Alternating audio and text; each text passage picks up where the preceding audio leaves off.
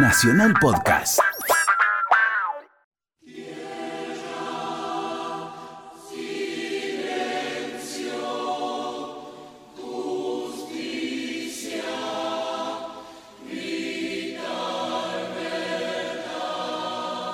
Corría septiembre de 1990.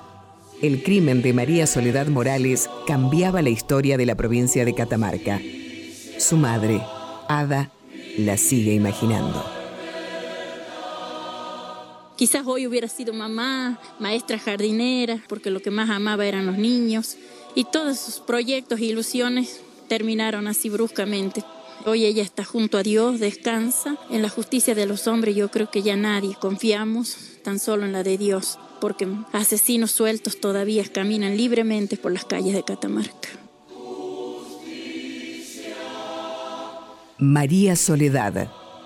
Nadie la oyó gritar. La oyó gritar.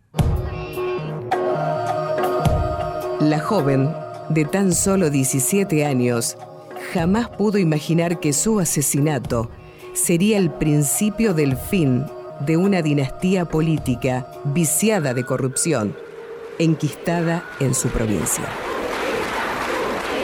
La monja Marta Peloni, docente del colegio al que concurría la joven y sus compañeras, se pusieron al frente de las marchas del silencio. Fue tan fuerte esa explosión social que con 60 marchas pudimos vencer la omnipotencia de un gobierno tan corrupto y antidemocrático como era el de los ADI.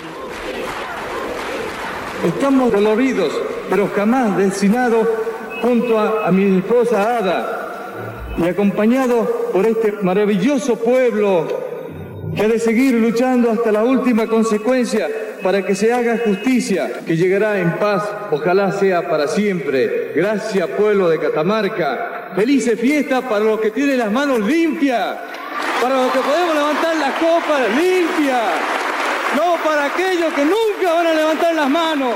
El desgarro de Elías Morales era conmovedor. El crimen de María Soledad logró poner en el banquillo de los acusados por primera vez en la historia judicial argentina a los hijos del poder.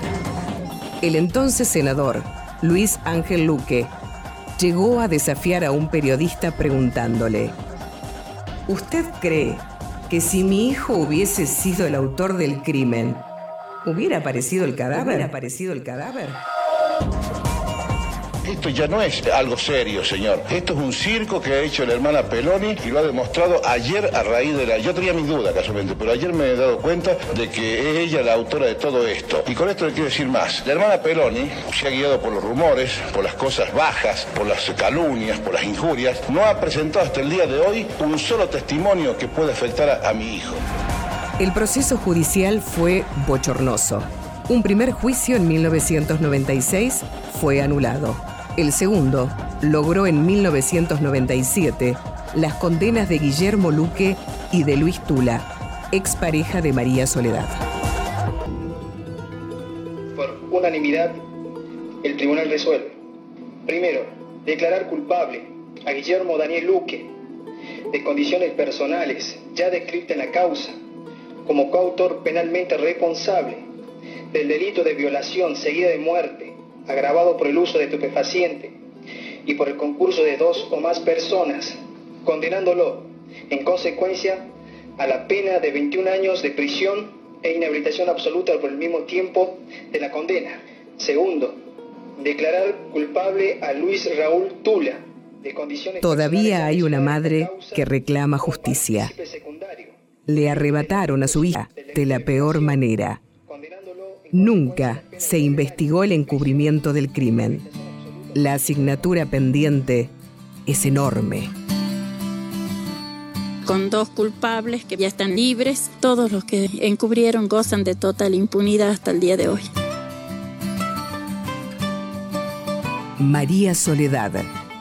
Nadie, la, oyó, la oyó gritar. Hay quienes desembarcan ardiendo con un grito, sin barcos y sin armas por la vida. Una producción de contenidos. Radio Nacional.